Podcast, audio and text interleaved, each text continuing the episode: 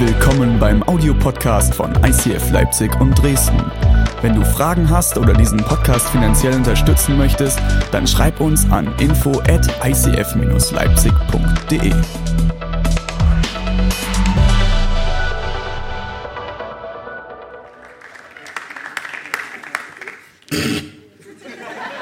Okay, jetzt mal. Wer, wer war da, als ich das allererste Mal hier war und mit Worship geleitet habe? Wer war da? Jetzt wollen wir gerade mal zwei, eine Sache festlegen. Ist euch aufgefallen, dass René und Matti eine Woche nach diesem Gottesdienst den gleichen Haarschnitt hatten wie ich an diesem Gottesdienst? Können wir das gerade mal nur, nur festhalten? Hey, mein Name ist Matthias Thiermann. Es ist mir ein großes Privileg und eine große Ehre und große Freude hier zu sein. Ich ähm, stelle mich ganz kurz vor. Wir machen das alles ganz, ganz schnell, weil meine Uhr tickt. Ich bin schon fünf Minuten über der Zeit. Ähm, Matthias Thiermann, ich bin verheiratet. Ich habe zwei Kinder. Meine wunderbare Frau sitzt irgendwo hier auch und schreit jetzt bestimmt Halleluja. Mist. Es war mir klar, aber ich probiere es jedes Mal. Aber sie ist tatsächlich da. Sie ist nur stumm. Das ist aber nicht so schlimm. Ähm, Nein, ist sie nicht. Hey, ich bin verheiratet. Wir sind hier in Leipzig seit Sommer diesen Jahres. Wir haben angefangen, Gemeinde zu gründen. Ich war davor Pastor in Marburg gewesen, in der Baptistengemeinde, die wir nach unserer Zeit in Australien mit aufbauen durften, mit bauen durften. Wir haben unfassbar große Sachen erlebt. Davor war ich in Australien, waren wir in Australien. Ähm, ich habe dort studiert. Unser jüngster Sohn Matteo ist dort geboren. Und davor habe ich in Düsseldorf gelebt, wo ich meine wunderschöne Frau kennengelernt habe, wo meine älteste Tochter geboren ist. Und ich bin gelernter Krankenpfleger, Intensivpfleger an alle Krankenschwestern und Pfleger hier. Ihr seid die geilsten.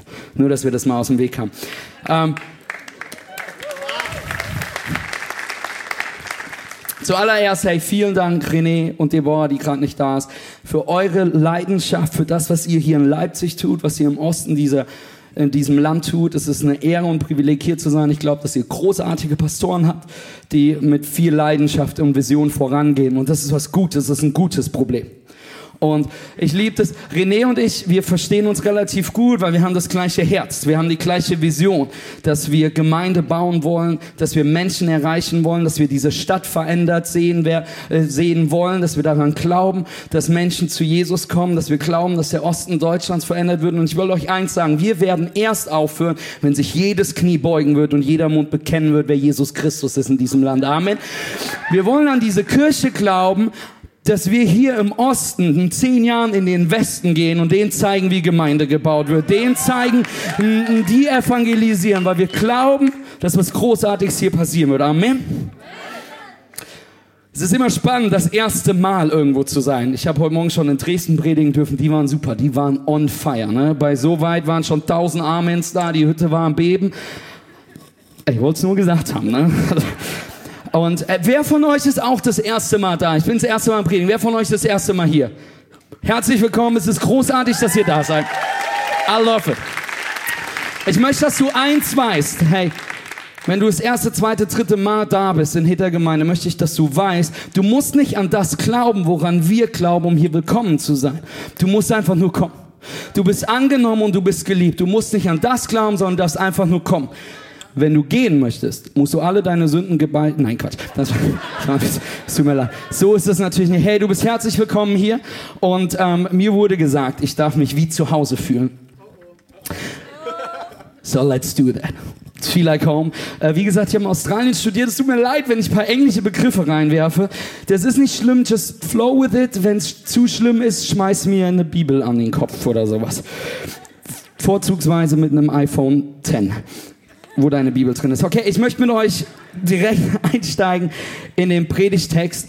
Der steht in Johannes 20, Verse 10 bis 18. Da heißt es, die beiden Jünger gingen nun wieder nach Hause. Maria aber blieb draußen vor dem Grab stehen. Sie weinte. Jesus war gerade gestorben. Und die Jünger und Maria kamen ins Grab, um zu schauen, wo Jesus ist, aber er war nicht da. Sie weinte und während sie weinte, beugte sie sich vor, um ins Grab hineinzuschauen. Da sah sie an der Stelle, wo der Leib Jesu gelegen hatte, zwei Engel in weißen Gewändern sitzen. Der eine am Kopfende und der andere am Fußende.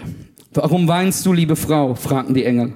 Maria antwortete, Sie haben meinen Herrn weggenommen und ich weiß nicht, wo sie ihn hingebracht haben. Auf einmal stand Jesus hinter ihr. Sie drehte sich nach ihm um und sah ihn, erkannte ihn jedoch, jedoch nicht. Warum weinst du, liebe Frau? fragte er sie. Wen suchst du? Maria dachte, es sei der Gärtner und sagte zu ihm, Herr, wenn du ihn weggebracht hast, sag mir bitte, wo du ihn hingelegt hast, dann hole ich ihn wieder. Maria, sagte Jesus. Da wandte sie sich um und rief Rabuni, was Meister bedeutete. Jesus sagte zu ihr, halte mich nicht fest, ich bin noch nicht zum Vater in dem Himmel zurückgekehrt. Geh zu meinen Brüdern und sag ihnen, dass ich zu ihnen zurückkehre. Zu meinem Vater und eurem Vater, zu meinem Gott und euren Gott. Da ging Maria aus Magdalena zu den Jüngern zurück. Ich habe den Herrn gesehen, verkündete sie und erzählte ihn, was er ihr, was er zu ihr gesagt hat. Zuallererst möchte ich noch eine Sache klarstellen. Ja, ich predige noch aus Papier. Okay? Es tut mir total leid dass ich kein iPad, kein René und ich haben diese ongoing Sache, weil mein Kalender ist auch so und er lacht mich deswegen aus. Ich bin davon überzeugt, dass er nicht schreiben kann mit einem Stift. Also eine Geschichte, die wir haben, aber ich möchte dir sagen, nur weil das Papier ist, bedeutet das nicht, dass es weniger wert ist. Ich glaube, dass Gott heute was zu dir sagen möchte und heute Morgen in Dresden gab mir Gott an jeder Stelle von der Predigt ein Wort drauf, was ich auch jetzt dir sagen möchte. Was du bei Maria Magdalena siehst und die Jünger. Die Jünger sind wieder gegangen. Denn was sie interessiert hatte, ist, was ist passiert. Sie sahen, das Grab ist leer. Aber Maria wollte mehr wissen. Maria wollte nicht einen Was wissen. Maria wollte einen Warum wissen. Denn du kannst dein Leben nicht auf dem bauen, was passiert. Du brauchst einen Warum in deinem Leben. Und wer von euch hat Kinder? Gott segne euch. Meine Kinder sind fünf und sieben. Großartig. I love them. Aber es kommt jetzt regelmäßig vor oder immer ständig, jederzeit. Die Kinder, die fragen, warum? Papa, warum ist das so? Papa, warum darf ich das nicht? Warum ist das hier? Ich bin davon überzeugt, dass diese Frage gestellt wird, damit wir als Eltern das größte Privileg aller Privilegien bekommen. Damit wir als Eltern uns vor unseren Kindern stellen können, mit diesem ernsten Blick und ihnen sagen können, weil ich es sage. Papa, warum ist es so? Weil ich es sage. Papa, warum muss ich jetzt ins Bett? Weil ich es sage, weil ich die höchste Autorität in diesem Haushalt ist, sage ich. Nicht die Lust, die Zeit, die Energie habt, dir das zu erklären, sondern weil ich es sage. Amen. Und ich bin davon überzeugt, dass du anfangen solltest, für wen immer ich das jetzt sage, dass, dass du anfängst, Dinge in deinem Leben zu sagen. Du möchtest Freude in deinem Leben, weil ich es sage. Du möchtest, du möchtest vorankommen in deinem Leben, weil ich es sage. Du bist es satt, in der Dunkelheit und in Zweifeln zu stehen. Dann fang an, die Verheißung Gottes in deinem Leben auszusprechen, weil ich es sage. Warte nicht darauf, dass Gott dir dein Warum gibt.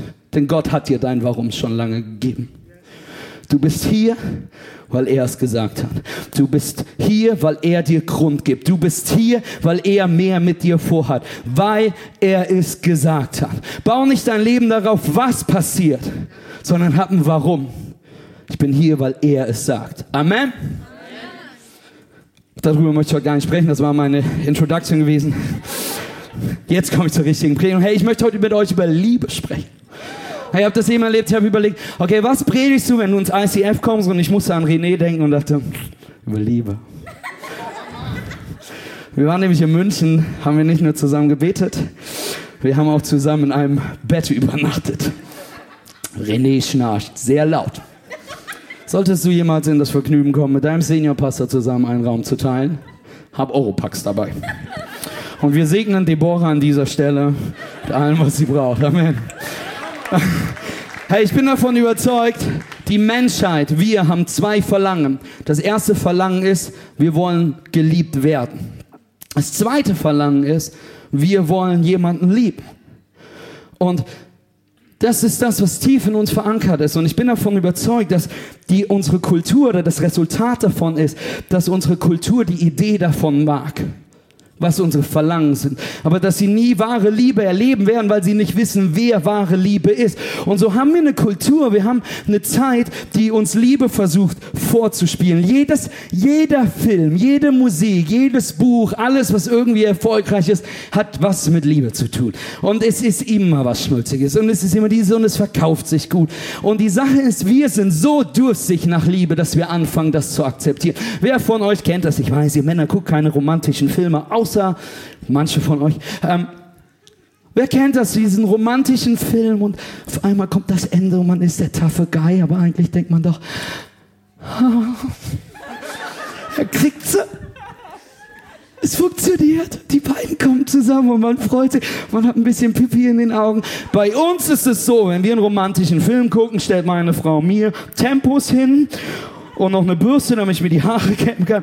Ich bin furchtbarer Romantiker. Aber wir sind so durstig nach Liebe, dass uns manchmal das Resultat von dem, was wir da bekommen, schon reicht. Aber wahre Liebe finden wir nicht in der Welt. Und wir als Christen, die sich Christen nennen, wir wissen doch die Antwort. Dass wir die wahre Liebe nur bei Gott finden. Nicht in Clubs, nicht im Alkohol, nicht in Beziehungen, nicht in Pornos nicht im Job, nicht im Erfolg, sondern wir finden die wahre Liebe nur bei Gott. Und Gott ist die Liebe, die jede Kette sprengen kann. Gott ist die Liebe, die einen Sünder, einen Evangelisten verwandeln kann. Gott ist die Liebe, die diese, der, die diese Stadt verändern kann, die dich verändern kann, die dein Leben verändern kann. Und viele von euch kennen dieses Symbol, ich weiß nicht, ob wir das haben, Kreuz gleich Liebe. Dieses Bild, das ja, das Kreuz gleich Liebe. Und wenn ich das dir zeige, ist es vielleicht für dich ein Hohn, weil du sagst, das Kreuz ist nicht für mich Liebe. Das Kreuz ist für mich ein religiöses Symbol. Dieses Kreuz symbolisiert für mich Menschen, die mich nicht angenommen haben. Es symbolisiert für mich verschlossene Türen. Es symbolisiert für mich Regeln, Gesetze und Spielverderben. Aber ich möchte dir sagen, das Kreuz ist die Liebe. Es ist die wahre Brücke zum Leben und es ist die wahre Brücke zum echten Leben. Und du kannst Liebe nicht ohne das Kreuz finden. Und Liebe und das Kreuz ohne Liebe wäre nur ein Stück Holz gewesen. Und es ist die Brücke zum wahren Leben. Und Paulus schreibt uns, dass es keine gewöhnliche Liebe ist, die wir tragen sollen. Wer von euch war letztes Jahr auf einer Hochzeit gewesen? Und wer von euch hat 1. Korinther 13, die Liebe ist langmütig, dies und jenes gehört? Yes. Soll ich euch was sagen? Dieser Text wurde von Paulus nicht geschrieben, damit er ähm, auf mehreren Hochzeiten vorgelesen werden kann und es ein romantischer Text Was Paulus macht, er schreibt der Gemeinde in Korinth und er gibt ihnen einen Anschiss. Er tritt ihnen in den Arsch, weil er sagt es, hey, ihr macht viele Dinge richtig, aber das, was ihr nicht richtig tut, ist, ihr liebt nicht richtig. Und er erinnert sie daran, wie wichtig es ist, richtig zu lieben und schreibt ihnen, die Liebe ist geduldig, die Liebe ist freundlich, sie kennt keinen Neid. Sie spielt sich nicht auf, sie ist nicht eingebildet, sie verhält sich nicht taktlos, sie sucht nicht den eigenen Vorteil, sie verliert nicht die Beherrschung, sie trägt keinem etwas nach. Sie freut sich nicht, wenn Unrecht geschieht, aber wo die Wahrheit siegt, freut sie sich mit. Alles erträgt sie, in jeder Lage glaubt sie, immer hofft sie, allem hält sie stand. Die Liebe vergeht niemals. Er sagt, ihr habt den richtigen Glauben, ihr tut die richtigen Dinge, aber die Liebe fließt nicht aus euch. Alles, was wir tun müssen, ist, muss aus der Liebe passieren.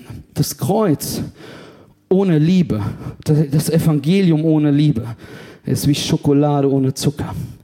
Es ist wie Würstchen ohne Fleisch. Steht ihr? Funktioniert nicht. Okay, über die Würstchen können wir uns streiten. Es tut mir leid an alle Vegetarier, Veganer und sonstiges. Aber mein Punkt ist, es ist nicht wichtig, ob wir das Richtige predigen. Es ist nicht wichtig, ob wir das Richtige tun. Es ist nicht richtig, wichtig, ob wir das Richtige sagen, solange es nicht passiert aus der Liebe Gottes. Und ich glaube, wir dürfen als Gemeinde nie aufhören, Menschen an das Kreuz zu führen, damit sie diese Liebe kennenlernen und die Liebe daraus fließen darf. Okay? Ich möchte euch eine Geschichte erzählen. Vor zwei Jahren wollte meine Oma mir einen unglaublichen Gefallen tun. Meine Oma ist in einer sehr traditionellen Gemeinde. Ähm, wo man nicht aufsteht, wo man nicht klatscht, wo man nicht die Hände hebt. Und sie kam auf die Idee, dass es schön wäre für die Gemeinde und schön wäre für mich, dass sie mich zum Predigen einlädt. Die Gemeinde hat einen relativ hohen Altersdurchschnitt von gefühlt Durchschnitt 100 Jahren. Es war eine alte Gemeinde. Nein, es war eine tolle Gemeinde. Auf jeden Fall war ich am Predigen und ich dachte, komm, dann predigst du halt und ziehst das Ding durch und du schautest nur in entsetzte Gesichter, okay? Ihr werdet am Ende der Predigt wissen, warum sie in entsetzte Gesichter schauten, weil der Tank ist noch nicht leer. Auf jeden Fall schaute ich in entsetzte Gesichter und ich dachte dann so, oh Gott, während der letzten Abendbringung dachte ich, komm, was machst du jetzt? Gehst du die full, die ganze Meile full on, machst du noch einen Bekehrungsaufruf? Dann dachte ich mir, ist auch egal, wenn nicht. Einladen werden sie mich eh nicht mehr. Steinigen wird mich schon keiner. Also habe ich gesagt, okay, Herr, ey, wenn du dein Leben Jesus übergeben musst, hey, lass uns alle aufstehen, ähm, gebeten, die Hände, Augen zuzumachen. sagte, hey, wenn du das bist, der sein Leben heute Jesus übergeben will, heb deine Hand. Und ich hatte meine Augen geschlossen, weil ich nicht wusste, mit was ich rechne. Ich öffnete meine Augen. Von den 120 bis 30 Leuten, die da waren, haben 60 bis 70 die Hand gehoben. Und dann, listen to it, listen to it, listen to it. Ich war überwältigt, alle waren überwältigt. Im Prinzip hatte keiner eine Ahnung, was hier gerade passiert. Okay? Ich sagte, hey, wenn du gerade die Hand gehoben hast, dann möchte ich, dass du nach vorne kommst. Ich möchte für dich beten. Und aus der letzten Reihe kam eine 80-jährige Oma, so schnell wie sie konnte, mit ihrem Rollator, den ganzen Weg nach vorne, war Rotz und Wasser am Heulen. Ich war Rotz und Wasser am Heulen. Wir waren alle fix und fertig. Ich habe sie vor der Bühne getroffen und ich fragte sie, hey, warum weinst du? Was eine bescheuerte Frage. Kennt ihr diesen Moment, wenn dir nichts Besseres einfällt? Du fragst, warum heulst du? Und sie guckt mich an, warum heulst du? Und dann sagt sie zu mir, Herr Mattes, ich weine, weil ich bin mein Leben lang in diese Gemeinde gegangen. Ich habe mein Leben lang meine Zeit geopfert, mein Geld geopfert. Aber heute ist der erste Tag, an dem ich weiß, dass ich mich vor dem Tod nicht fürchten muss, weil ich wirklich geliebt bin. Was die Frau getan hat, ist mit ihren 80 Jahren am nächsten Tag einen Hauskreis gestartet, um die Stadt zu erreichen.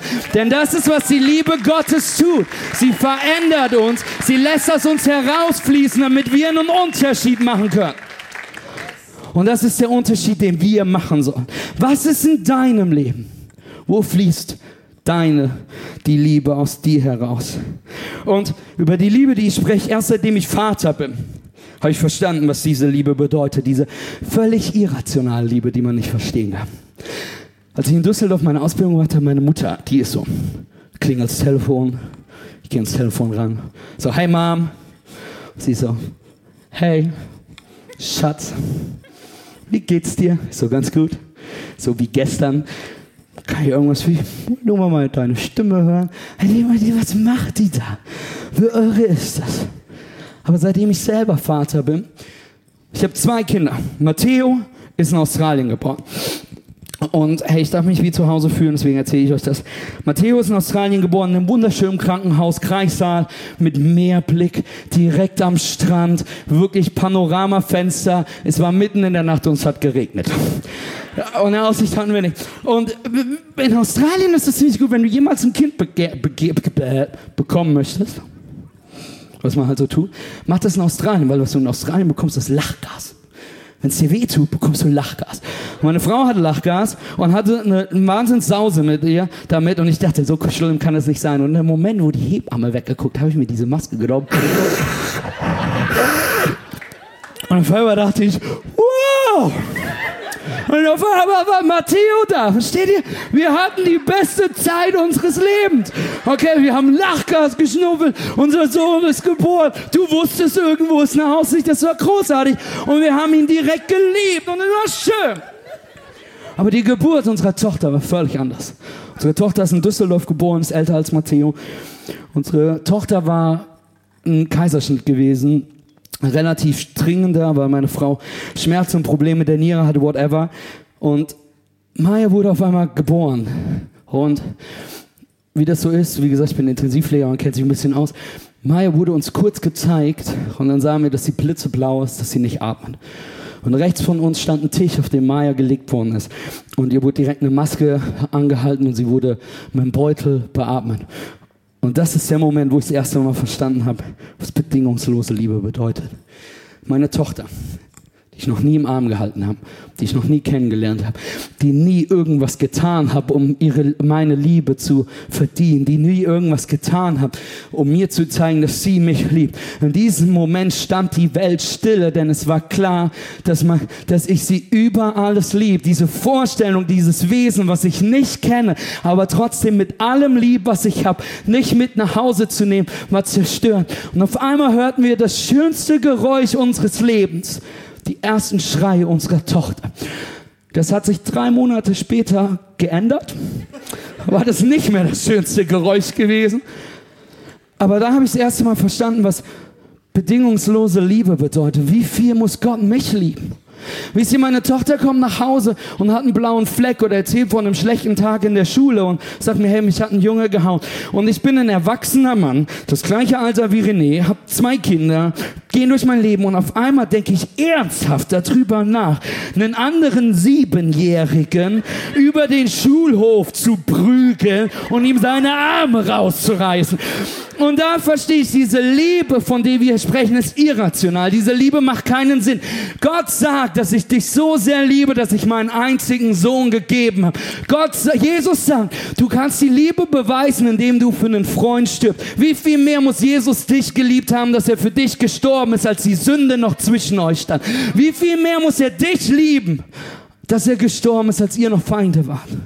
Diese Liebe, die keinen Sinn macht. Und ich möchte Ende meiner Predigt. Stimmt überhaupt nicht. Ihr seid pünktlich zum Tatort zu Hause. Überhaupt keine Angst. Überhaupt keine Angst. Der René hat mir gesagt, Matthias, ist nicht schlimm, welcome to church. Das machen wir alles in einem und Tatort. Nein Gott. Äh, hey, ich möchte dich heute Abend an drei Dinge erinnern, die diese Liebe bringt. Und wenn du Christ bist, dann möchte ich dich daran erinnern. Und wenn du nicht Christ bist, dann möchte ich dir sagen, das ist genauso für dich gültig.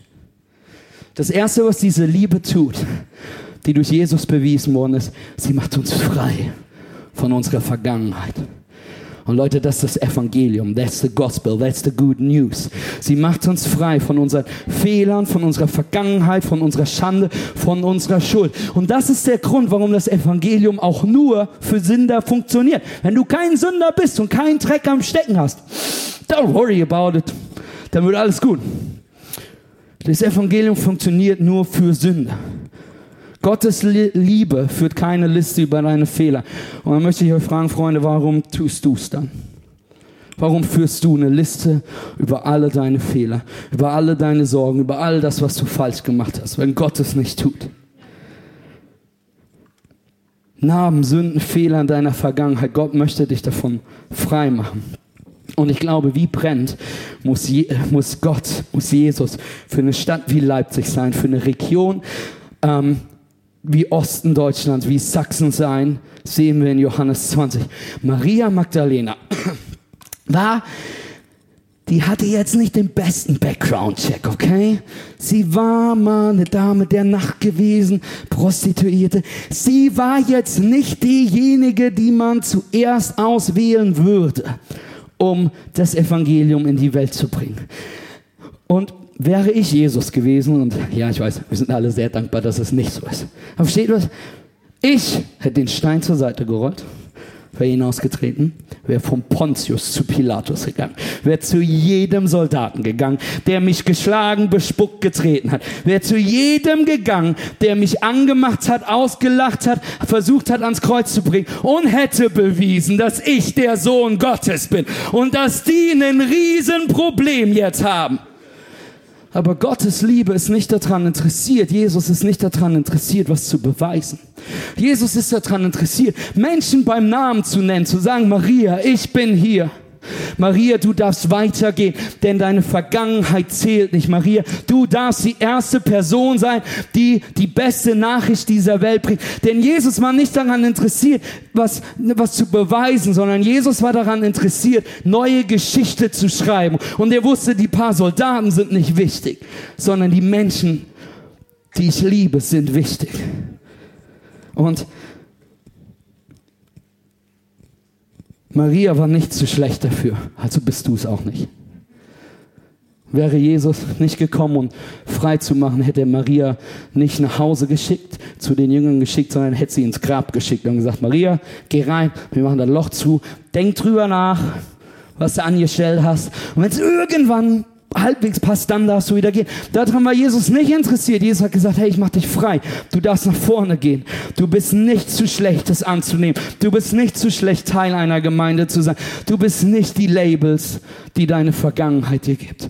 Wisst ihr, meine Tochter, sieben Jahre alt, ich versuche ihr Wert zu geben, Wert zu definieren. Ich möchte nicht, dass sie ihren Wert auf einen schmutzigen Schulhof in Leipzig bekommt, von irgendwelchen Siebenjährigen, die ich verprügeln möchte, sondern dass sie den Wert von mir bekommt. Also versuche ich so Sachen zu machen, wie, dass ich mit ihr ausgehe, dass ich mit ins Kino gehe, dass ich mich schick anziehe, dass ich was zu essen gebe, was ich sonst nie mache, doch, sondern ich eine gute Zeit zu machen. Und was ich versuche mit ihr zu machen, ich möchte ihr sagen, was sie ist. Ich sage ihr, dass sie wunderschön ist. Ich sage ihr, dass sie alles erreichen kann. Ich sage ihr, dass sie schlau ist. Ich sage, dass ich stolz auf sie bin, dass sie, dass sie begabt ist, dass sie talentiert ist, dass sie wunderbar ist. Und eines Tages hatten mein Sohn und meine Tochter einen Streit.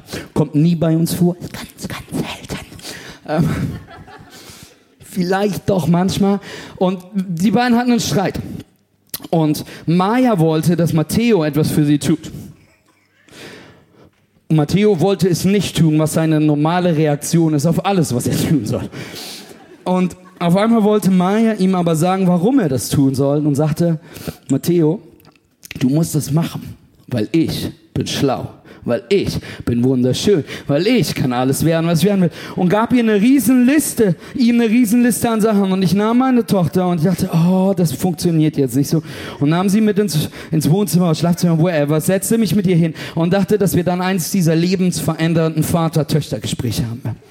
Ich sagte zu ihr, Maja, das kannst du nicht sagen. Das verletzt Menschen, wenn du es sagst. Da guckt sie mich an. Guter Punkt. Du hast das zu mir gesagt. Und ich merkte, dass ich ein Dilemma habe. Und auf einmal kam es, sagt Herr Meier, anstatt dass du den Menschen sagst, ich bin das und das, möchte ich, dass du sagst, mein Vater sagt, dass ich wunderschön bin. Mein Vater sagt, dass ich talentiert bin. Mein Vater sagt, dass ich klug bin. Mein Vater sagt, dass ich keine Angst haben muss. Mein himmlischer Vater sagt, dass es keine Waffe gibt, die gegen mich geformt ist. Mein himmlischer Vater sagt, dass er mich so sehr liebt, dass er seinen einzigen Sohn für mich gab. Mein himmlischer Vater sagt, weder Tod noch Leben, weder Engel noch Dämon oder sonst irgendwelche Gewalten können uns trennen von der Liebe von ihm, die er durch Jesus Christus bewiesen hat Vater. Denn mein himmlischer Vater sagt, ich bin es wert. Warum? Weil er es sagt. Amen. So get it right. Du bist nicht deine Vergangenheit, deine Labels, das, was Menschen dir gesagt haben. Du bist das, was dein himmlischer Vater über dich sagt. Das zweite, was diese Liebe tut, ist, wo bin ich hier? Die Liebe gibt dir Frieden in der Gegenwart und das ist ein ganz wichtiger Punkt. Denn ich möchte dir sagen, dass du dir keine Sorgen machen musst, während du auf das wartest, was jetzt kommt. Wir haben eben einen Korintherbrief gelesen und da ist der letzte Vers. Die Liebe hält allem stand. Und wir Christen, wir haben die Liebe Jesus angenommen, sind aber trotzdem so oft in so einer ängstlichen Halte-Warteposition. Kennt ihr das bei den ersten Dates, wenn ihr es zum ersten Mal ausgeht und die ist auch richtig Liebe, ne? so hui. Eine gute Zeit. Zweite Date, dritte Date. Und man geht wieder aus und dann sagt er oder sie das erste Mal, ich liebe dich, ich liebe dich auch und alles so romantisch und ach, schön, ne? Aber wir sind immer in so einer ängstlichen Warteposition. Wir haben nämlich Angst davor, dass wenn wir was Falsches tun, was Falsches sagen, beim nächsten Mal falsch angezogen sind, beim nächsten Mal etwas Falsches machen, dass diese Liebe, die so zart ist, die so frisch ist, wieder kaputt gehen könnte. Dass ich irgendwas mache. Deswegen furzen Männer am Anfang von der Beziehung nicht, weil sie Angst haben, dass die Liebe kaputt gehen könnte. Was? Yes. Nein, aber was ich sagen will, wir sind in dieser ängstlichen Position, dass diese Liebe, die wir gerade angenommen haben, die so gut klingt, kaputt gehen könnte. Und ich möchte dir heute sagen, dass es nichts gibt. Jesus hat noch nie jemanden enttäuscht und du wirst nicht der Erste sein. Du musst dir deinen Weg zu Gott nicht hocharbeiten, weil er sich den Weg zu dir runtergearbeitet hat. Hör auf, Woche zu Woche zu versuchen, diese Liebe, die du bekommen hast, irgendwie wettzumachen. Das, was passiert ist, dass wir sagen, oh, nächste Woche, der worship ich lauter. Bin ich früher da, sitze in der ersten Reihe und spring wilder. Das nächste Mal bete ich lauter. Im Prinzip, denn ich, willst verdient haben. Das, was du tust, ist, dass du Gott auch bei The Voice hinstellst. Du kommst mit deinem Gebet, du kommst mit deinem... Oh, das war gut. Du bist im Team. Oder du hast Angst, dass er sagt, das üben wir nochmal. Da kommst du nächste Woche wieder. Die Sache ist, ich weiß, das klingt cheesy tausendmal gesagt, aber ich möchte, dass du weißt, du bist angenommen, du bist in Gottes Team. Nicht auf dem Grund, was du tust, sondern auf dem Grund, was er für dich getan hat. Das ist wichtig, das musst du verstehen. Ich gehe in den dritten Punkt, denn wir haben es eilig. Ähm,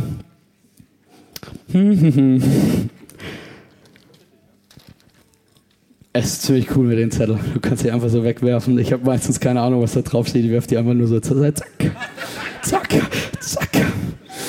Hier steht, ich wollte über den Philippa-Brief reden. Ist das verrückt? Nein. Das dritte, was diese Liebe tut, sie gibt dir Hoffnung für die Zukunft.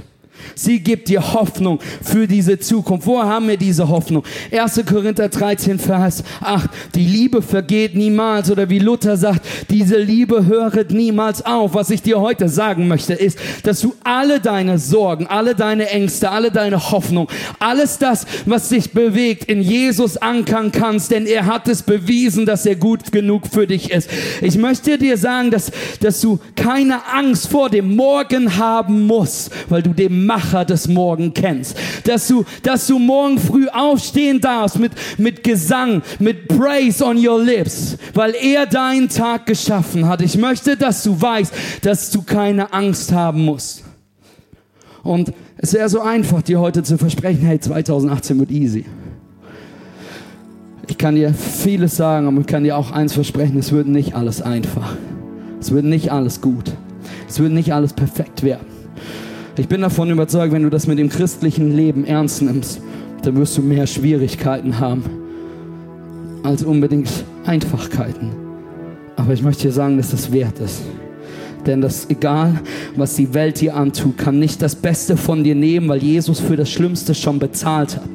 Die Welt setzt ihre Hoffnung auf diese Welt, auf, auf Geld, auf Investment, auf dieses, auf jenes, auf, auf Personen. Aber all das wird vergehen. Ich möchte dir sagen, dass du deine Hoffnung auf dem Schöpfer von Himmel und Erde legen darfst. Dass du deine Hoffnung auf den legen darfst, der alles geschaffen hat. Und er sagt, dass du es wert bist, dass ich dich berühren möchte. 1. Korinther 15 lesen wir später. Der Tod ist auf der ganzen Linie besiegt. Tod, wo ist dein Sieg? Tod, wo ist dein, Heil, äh, dein tödlicher Stachel? Hey, warum ist das wichtig? Weil wir wissen dürfen, dass Gott den Tod besiegt hat.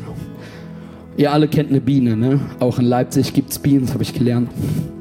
Und ihr alle wisst, dass, ich habe mich mal furchtbar blamiert, dass ich das erste Mal diesen Predigt gepredigt habe, wollte ich über eine Biene predigen. Und ihr alle wisst, dass wenn eine Biene sticht, die den Stachel verliert und dann stirbt, ne? Wisst ihr das alle? Wer wusste es nicht? Keiner, siehst du? Ich habe das mal gepredigt, das erste Mal in meiner alten Gemeinde.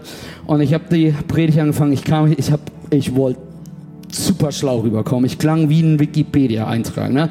Und wollte den erzählen mit der Biene und hast du nicht gesehen und hab den das ewig lang breit gekaut. Und ich so, ha? Ziemlich beeindruckend, ne? Wer wusste das? Auf einmal gingen alle Hände hoch und ihr sagt, oh. okay, deswegen gehe ich davon aus, ihr wisst es. Und es ist so schön, so gut zu wissen, der Tod ist besiegt, der tödliche Stachel ist besiegt. Denn als Jesus Christus für deine und meine Schuld an dem Kreuz hing, als Jesus Christus für dich dort hing und sagte, hey, ich hänge hier, damit du frei sein kannst, hat der Teufel seinen dicksten und besten Stachel genommen. Und er wollte sicher gehen, dass Jesus tot, dass er stirbt. Aber das, was passiert ist, er hat gestochen und der Stachel ist herausgerissen aus der Dunkelheit, aus dem Bösen. Der, der, der Mantel im Tempel ist von oben nach unten zerrissen weil, weil Gott dafür gesorgt hat, dass du zu ihm kommen kannst, dass du Gegenwart mit ihm haben kannst. Der Stachel ist besiegt. Ich möchte noch zwei Sachen tun am Ende der Predigt. Ich möchte dir eine Geschichte erzählen, die mich sehr bewegt hat. Ich bin, ich habe es eben gesagt, ich bin der Romantiker, wenn ich so eine Geschichte höre, heulig. Ich bin da wahrscheinlich ähnlich wie René. Ähm, keine Ahnung, ob diese Geschichte wahr ist oder nicht, ist auch nicht so wichtig. Angeblich hat sie in Amerika gespielt, aber sie ist perfekt, um diesen Punkt zu illustrieren. Es ist so, es war eine Familie in Amerika, zwei, äh, Frau, Mann, zwei Kinder. Und der Ehemann ist an einem Hirntumor gestorben. Sehr tragisch gewesen. Und die Frau war alleine nur mit den zwei kleinen Kindern. Und auf einmal kam der erste Valentinstag, nachdem sie gestorben ist, äh, er gestorben ist. Und an dem Morgen des Valentinstags klopfte es an der Tür. Und sie wurde, ihr wurde ein Blumenstrauß überreicht mit einer Karte drauf, auf der drauf steht, hey mein Schatz, ich liebe dich. Ich bin stolz auf dich. Du bist was Besonderes. Du machst es so gut. Dein Ehemann. Und diese Frau war entsetzt und rief alle ihre Freunde und Familie an und sagte, hey, wer von euch hat diese Karte geschrieben? Wer von euch hat das vorbereitet? Weil das ist nicht witzig. Ich bin, ich bin am Trauern. Was soll ich meinen Kindern erzählen, wenn sie fragen, woher der Blumenstrauß kommt? Was habt ihr euch dabei gedacht? Das ist weder süß, das ist weder romantisch, das ist weder nett. Das war eine Scheißidee gewesen, an einem Tag wie heute mich an den schlimmsten Schmerz zu erinnern, den ich jemals haben konnte. Und alle sagten, ich war das nicht. Wir haben das nicht getan. Also hat sie sich entschieden, zum Blumenladen zu gehen. Und ging in diesen Blumenladen rein und sagte, hey, ich habe einen Blumenstrauß bekommen, der das und das sagt, so und so schaut's aus. Und diese Verkäuferin meinte, sagte zu ihr, oh ja, ich weiß, wovon der Blumenstrauß ist. Bevor dein Mann gestorben ist, ist er in diesen Blumenladen gekommen und hat dafür bezahlt, dass du jeden Valentinstag bis an dein Lebensende einen Blumenstrauß von ihm bekommst, der dir sagt, wie wichtig du ihm bist, der dir sagt, dass er dich liebt, der dir sagt, dass du geliebt bist, dass, dir, dass er stolz auf dich ist, dass du einen guten Job machst. Und auf einmal höre ich diese Geschichte und kann mir kein besseres Bild für das Evangelium vorstellen, denn das ist das, was Jesus getan hat. Durch seinen Tod, durch sein Sterben hat er für dich Leben über Leben gegeben. Er hat Liebe über Liebe gegeben. Mit seinem Tod möchte er dir sagen, du bist es wert. Du bist geliebt. Du hast Hoffnung. Du darfst nach vorne gehen. Und über, durch seinen Tod hat er mehr für dich geschaffen, als du es verdient hast. Und er kommt jedes Mal mit diesem Blumenstrauß. Und ich möchte dich heute Abend was fragen. Was machst du mit dem Blumenstrauß? Nimmst du ihn an? Lässt du ihn liegen? Ich möchte eine Sache mit euch heute noch machen. Eine Sache. Just one thing. Ich möchte mit euch das Jahr gut beginnen. Ich möchte euch daran erinnern, die heute Abend sagen, wer Jesus Christus ist. Denn im Namen Jesus sind furchtbare Dinge begangen worden. Im Namen Jesus Christus werden furchtbare Dinge begangen, furchtbare Fehler gegangen. Du bist vielleicht vom Namen Jesus, wurden dir furchtbare Dinge am Kopf geworfen. Deswegen möchte ich, dass wir als Gemeinde, wir als Christen in dieser Stadt Leipzig uns daran erinnern, wer Jesus ist. Wessen Namen wir preisen. Und ich möchte dich bitten, am Ende dazu aufzustehen. Einfach mal aufstehen. Ich glaube, die Namen Jesus sind gut. Und ich möchte dir sagen, was die Bibel sagt, wer Jesus ist. Die Bibel sagt uns, dass Jesus unser Anwalt ist dass er allmächtig ist, dass er das Alpha und das Omega ist, er der wahre Apostel ist. Er der Anfänger und Vollender unseres Glaubens ist. Er der Anfang der Schöpfung Gottes ist. Er der geliebte Sohn ist. Er der Brot des Lebens ist. Der Wegbereiter der Rettung. Er der oberste Hirte ist. Er der Eckstein ist. Der Friedensfürst. Der Schöpfer. Der Retter das Tor, der Auserwählte, der Zeuge, der Erste und der Letzte, der Auferstandene, der Vorläufer, dass er die Herrlichkeit des Herrn ist, dass er der gute Hirte ist, dass er der Fürst ist, dass er der hohe Priester ist, dass er Haupt dieser Gemeinde ist, dass er das Erbe aller Dinge ist, der Heilige, der Heilige ich bin, ich bin Abbild Gottes, Immanuel, König, König der Ewigkeit, König der Juden, König der Könige, er der Gesetzgeber ist das Lamm, Lamm Gottes, Licht dieser Welt, Herr über alle Herren, Herr der Herrlichkeit, Herr der Herren, Herr der Gerechtigkeit, er der Messias, er der Morgenstern, er der Prinz des Friedens ist der Prinz des Lebens, der Erlöser, die Auferstehung und das Leben. Er der Sohn Davids ist, der Sohn des Höchsten, Sonne der Gerechtigkeit, das wahre Licht, der Weinstock, die Wahrheit, der Löwe von Juda, dass er Jesus ist, Jesus von Nazareth. Das Wort, das lebendige Wort Christus. Jesus Christus, unsere Hoffnung.